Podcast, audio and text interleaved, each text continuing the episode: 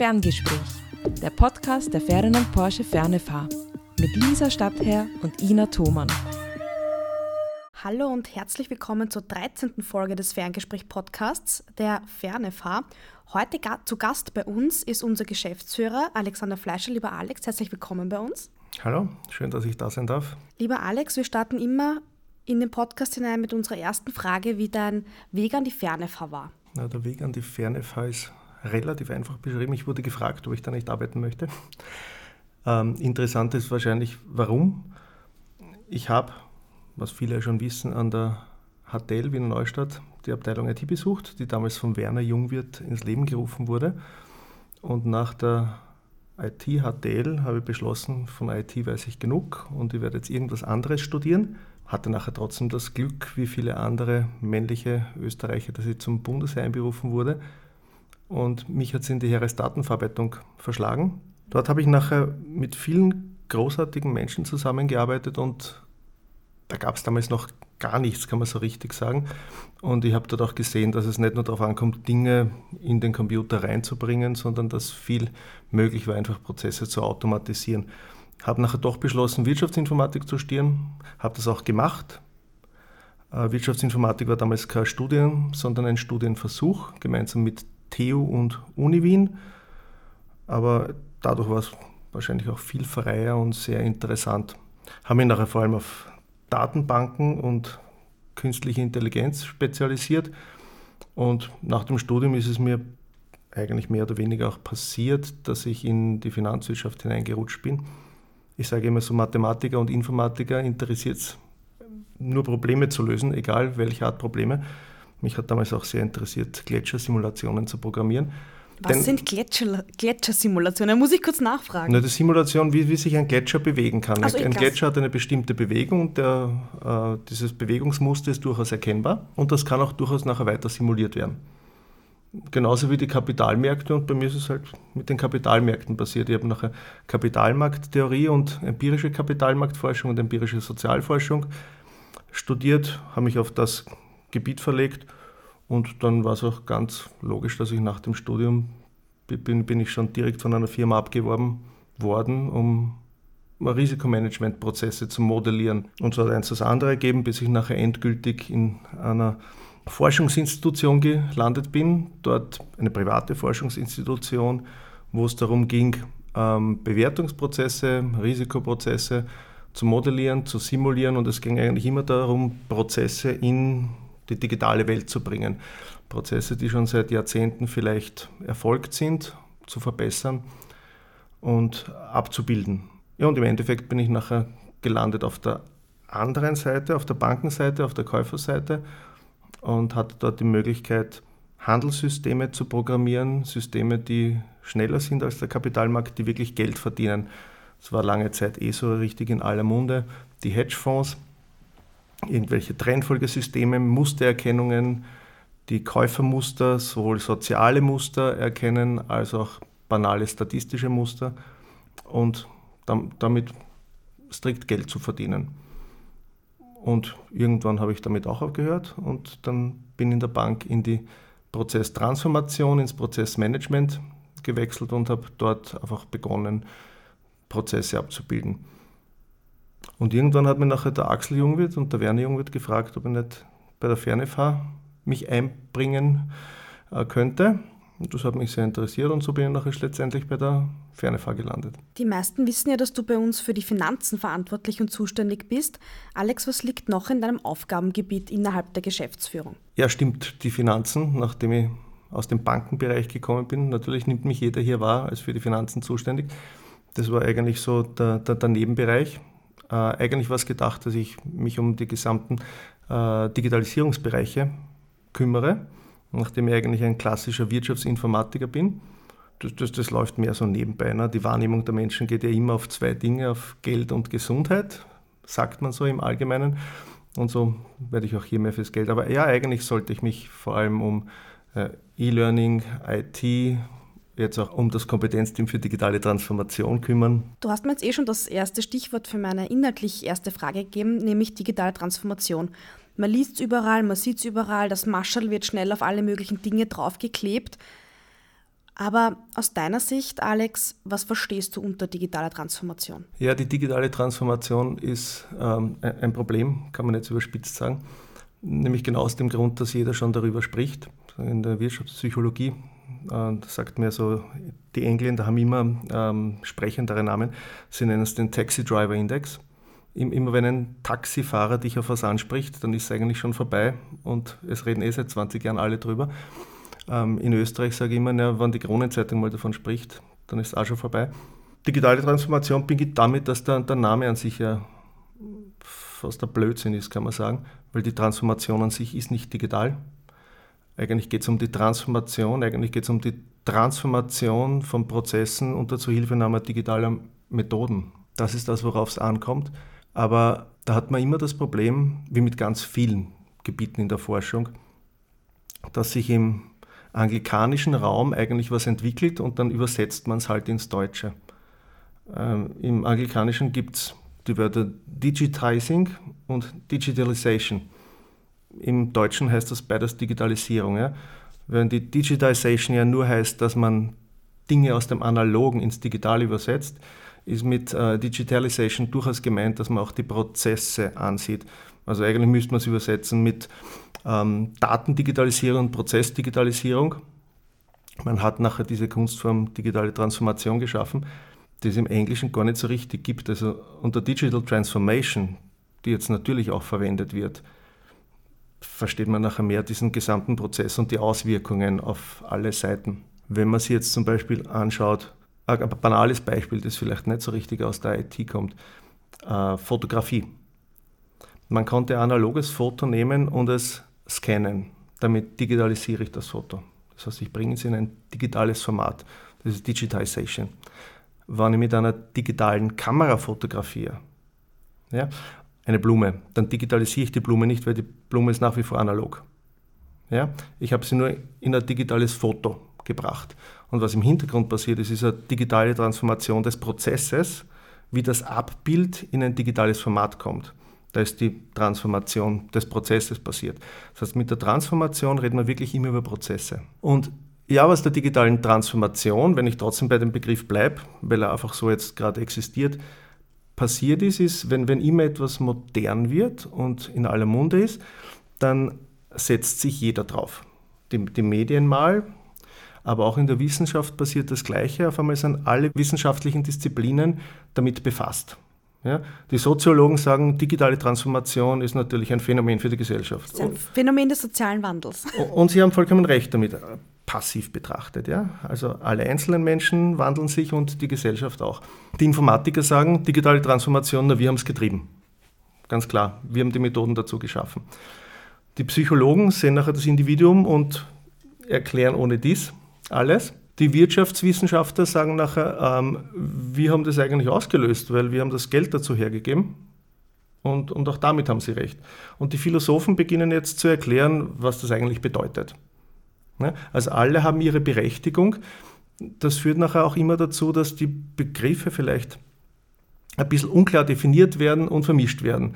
Jeder spricht in seinem Jargon und zusätzlich spricht auch noch nachher der nichtwissenschaftliche Bereich darüber und versucht auch noch mitzureden. Und das wird jetzt sicher in den nächsten Jahren eine Herausforderung werden, dass man eine exaktere Abgrenzung trifft und sagt, was bedeutet das eigentlich wirklich?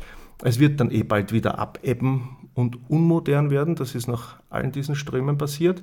Das heißt nicht, dass sie weniger Einfluss aus der Gesellschaft haben, aber es gibt nicht mehr diese Hypes. Hypes wie verschiedene andere Begriffe, die in den letzten Jahren aufgetaucht sind. Du hast gerade gesagt, dieser Hype um, um digitale Transformation ist gerade sehr groß und da passiert sehr viel, man liest sehr viel, vor allem ChatGPT, wie künstliche Intelligenz alles verändern wird, ähm, wie die Wissenschaft obsolet wird, alles Mögliche. Also man liest ja da schon ein bisschen Horrorszenarien und es wird viele Jobs nicht mehr geben etc. pp. Was ist aus deiner Sicht aktuell so das brennendste dieser Themen innerhalb dieses ganzen Komplexes? Die, diese Horrorvisionen, wie du gesagt hast, ich meine, die gibt es schon ewig seit äh, Computer entwickelt wurden, von den Großrechnern weg. Ich glaube, begonnen hat es nachher richtig als diese ersten Personal Computer, also kleine Computer, die jeder zu Hause oder in einer Firma haben konnte. auf den Markt gekommen sind, sind Visionen gekommen, die Schreckensvisionen können die Computer Menschen ersetzen. Und da ist auch dieses künstliche Intelligenz-Dashboard so aufgekommen. Im Prinzip, die ersten Entwicklungen haben in den 30er Jahren begonnen und in den 50er Jahren ist es nachher so richtig raufgekommen, dass da wurden Methoden entwickelt, größtenteils von Mathematiker, Informatiker sind angewandte Mathematiker, haben Methoden entwickelt, wie man Denkmuster nachvollziehen kann. Also diese künstliche Intelligenz, Artificial Intelligence. Ähm, Alan Turing ist den, den meisten wahrscheinlich ein Begriff. Der hat nachher versucht, den sogenannten Turing-Test zu entwickeln. Wie kann ich eigentlich unterscheiden, ob ich mit einem Computer spreche oder mit einem Menschen? Das war in den 60er Jahren, glaube ich. Also die, die, die Menschen hatten zu Beginn Angst davor und jetzt ist es irgendwie so ein faszinierender Hype, beziehungsweise haben wieder Leute Angst davor. Du hast jetzt ChatGPT angesprochen. Die Methoden, die hinter ChatGPT stecken, stammen tatsächlich aus den Mitte 60er Jahren. Da gab es die ersten Chatbots, die von Menschen entwickelt wurden. Das sind regelbasierte Systeme gewesen mit der Idee ähm, eines lernenden Systems. Warum kommt das erst jetzt so hervor und warum sind jetzt alle fasziniert? Ich beantworte das zweite zuerst. Fasziniert sind alle, weil sich niemand mehr daran erinnern kann, dass es das gegeben hat. Und das wurde abgeschrieben. Und warum funktioniert das jetzt? Man hat jetzt die Rechnerleistungen, die notwendig sind, um das zu machen, und man hat jetzt die Datenmengen. Datenmengen. Warum ist auf einmal 2015 Big Data so ein Hype gewesen? Ja? Auf einmal gab es Datenmengen, auf die man zugreifen konnte.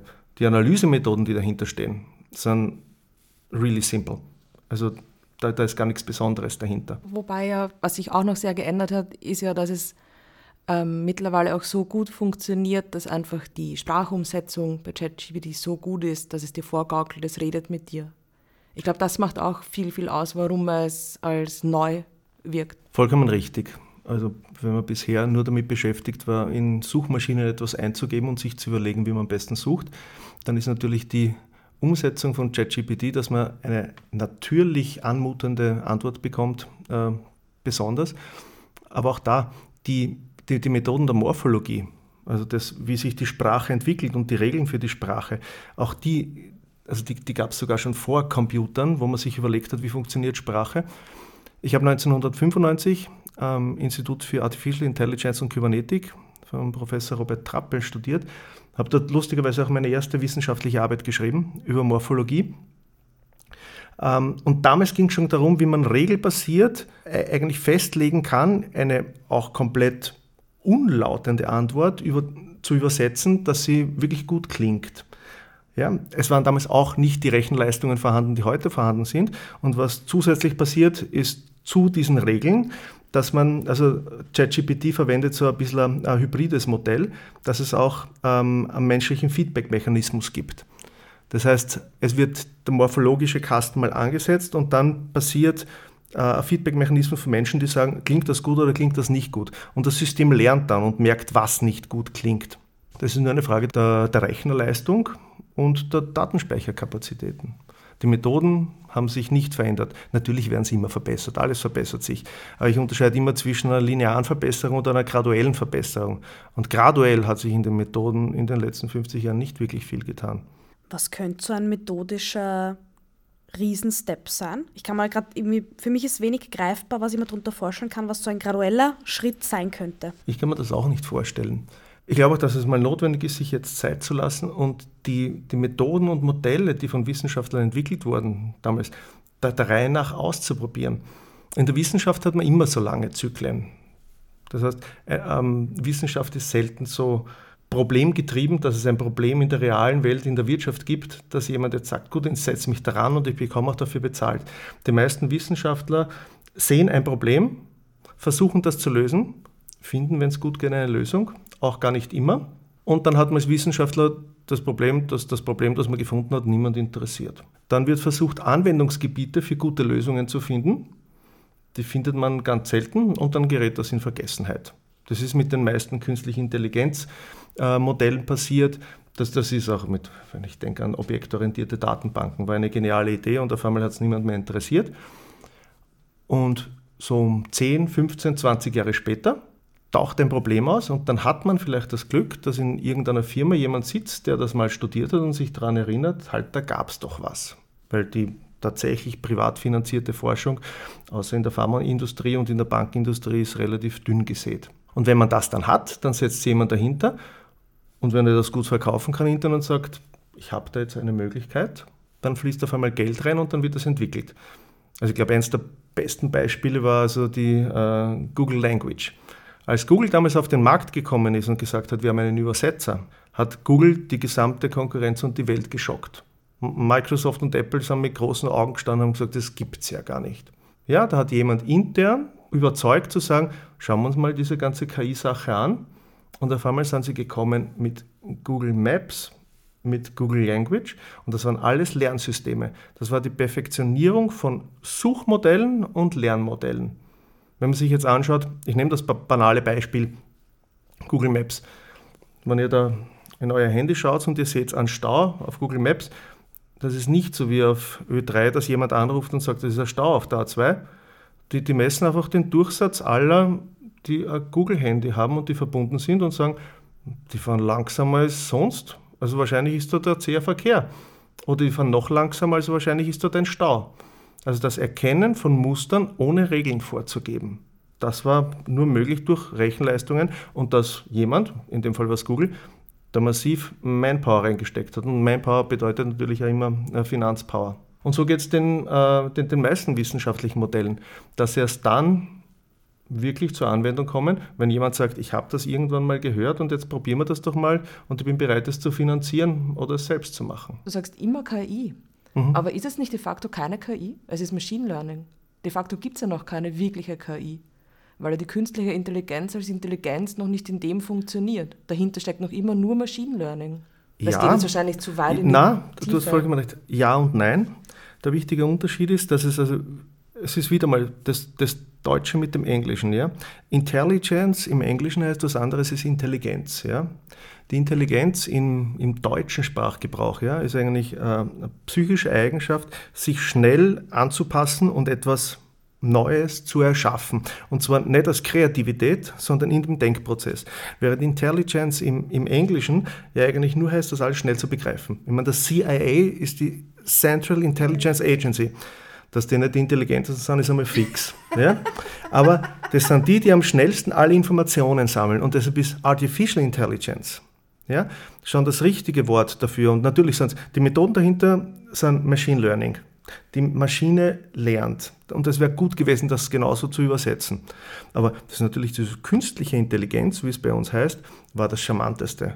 Und das klingt viel reißerischer. Aber Artificial Intelligence ist eigentlich, wenn man sich wirklich mit der Wortbedeutung überlebt, nicht das gleiche wie äh, künstliche Intelligenz. Alex, wo siehst du die digitale Transformation im Hochschulbereich jetzt? Ja, ich meine, da gibt es sicher, ähm, ich sage mal so, zwei Ansatzströmungen. Das erste ist gleich anschließend an das, was ich zuerst gesagt habe. Wenn es so lang dauert in einem wissenschaftlichen Zyklus, dass ich sage, irgendein Wissenschaftler hat etwas entwickelt, und es geht dann wieder unter und bis irgendjemand in der Praxis, und ich sage jetzt absichtlich immer irgendjemand, draufkommt, das könnte man doch verwenden. Ich glaube, das wäre eine große Chance für die Fachhochschulen. Wir sind dazu angehalten, eine anwendungsorientierte Forschung zu betreiben. Eigentlich könnte man jetzt sagen, Fachhochschulen versuchen, Modelle wirklich in eine Anwendung zu äh, transferieren und zu transformieren. Das Zweite ist, ich glaube, dass die Hochschulen, und da nehme ich jetzt die Universitäten und alle mit, dieses breit getretene Thema schnell wieder auf ein Thema bringen müssen, wo man sagt, wir haben Definitionen, auf die wir uns einigen können und wir reden alle vom Gleichen, wenn wir ein Wort in den Mund nehmen. Ich glaube schon, dass es Unterschiede gibt, wenn jetzt jemand von virtuell spricht, was er meint. Virtuell kennt mittlerweile jedes Kind, weil es gibt diese Spiele, Virtual Reality. Und das beginnt schon dabei, dass jemand sagt, na, ein, ein Meeting, das wir über den PC machen, ist das jetzt reell oder virtuell? Ich sage schon mal, diese Gegenüberstellung ist ein Blödsinn, weil virtuell ist nicht das Gegenteil von reell. Nur weil es virtuell ist, heißt das nicht, dass es reell ist. Wir befinden uns in einem virtuellen Raum, damit ist es ein virtuelles Meeting, aber es ist trotzdem nach wie vor reell. Es ist nicht in persona. Ich glaube, da muss man sehr aufpassen. Da müssen auch wir an den Hochschulen aufpassen, dass wir da exakter werden und uns wieder mal auf eine gemeinsame Sprache einigen. Das ist ja immer der Charme der Wissenschaft und vor allem ich als Informatiker sage, ich komme von einer exakten Definition. Wenn ich etwas sage, dann wissen alle, wovon ich spreche, solange ich mich an die Regeln halte. Auch da muss man hinkommen mit dem gesamten Thema digitale Transformation. Das, das wäre sehr erstrebenswert und dann kann man, glaube ich, weiter forschen. Wobei, wie gesagt, die digitale Transformation hat in den 40er Jahren begonnen, spätestens, wenn nicht in den 30er Jahren. Also es ist nichts Neues, man muss es jetzt nur äh, sinnvoll weiterführen. Aber glaubst du, dass sich durch digitale Transformation Hochschulen in der Zukunft merkbar nochmal ändern? Das ist jetzt vielleicht mehr bildungstheoretische Frage. Ich glaube, wir, wir als Gesellschaft hier in Mitteleuropa, wir kämpfen eigentlich jetzt schon seit Jahrzehnten damit, dass wir sagen, eigentlich muss sich unsere Bildungslandschaft, unser Bildungssystem ändern. Wir hängen noch immer im Prinzip, jetzt für Österreich betrachtet, in einem josephinischen Bildungssystem, was damals ganz großartig war und was ganz was Neues. Und man will immer Kleinigkeiten ändern und das funktioniert offensichtlich nicht. Es gab schon ganz viele Anläufe und niemand schafft es. Vielleicht ist ähm, diese digitale Transformation auch die Chance im Bildungssystem Prozesse komplett zu ändern, weil man jetzt Methoden hat und auch niemand damit beleidigt. Es ist ja oft auch so, dass man diejenigen damit beleidigt, die es bisher so gemacht haben. Wenn ich gleich sage, ich, ich setze es auf eine andere Plattform, dann wird auch niemand beleidigt sein. Und das beleidigt, das sage ich auch, auch ganz absichtlich.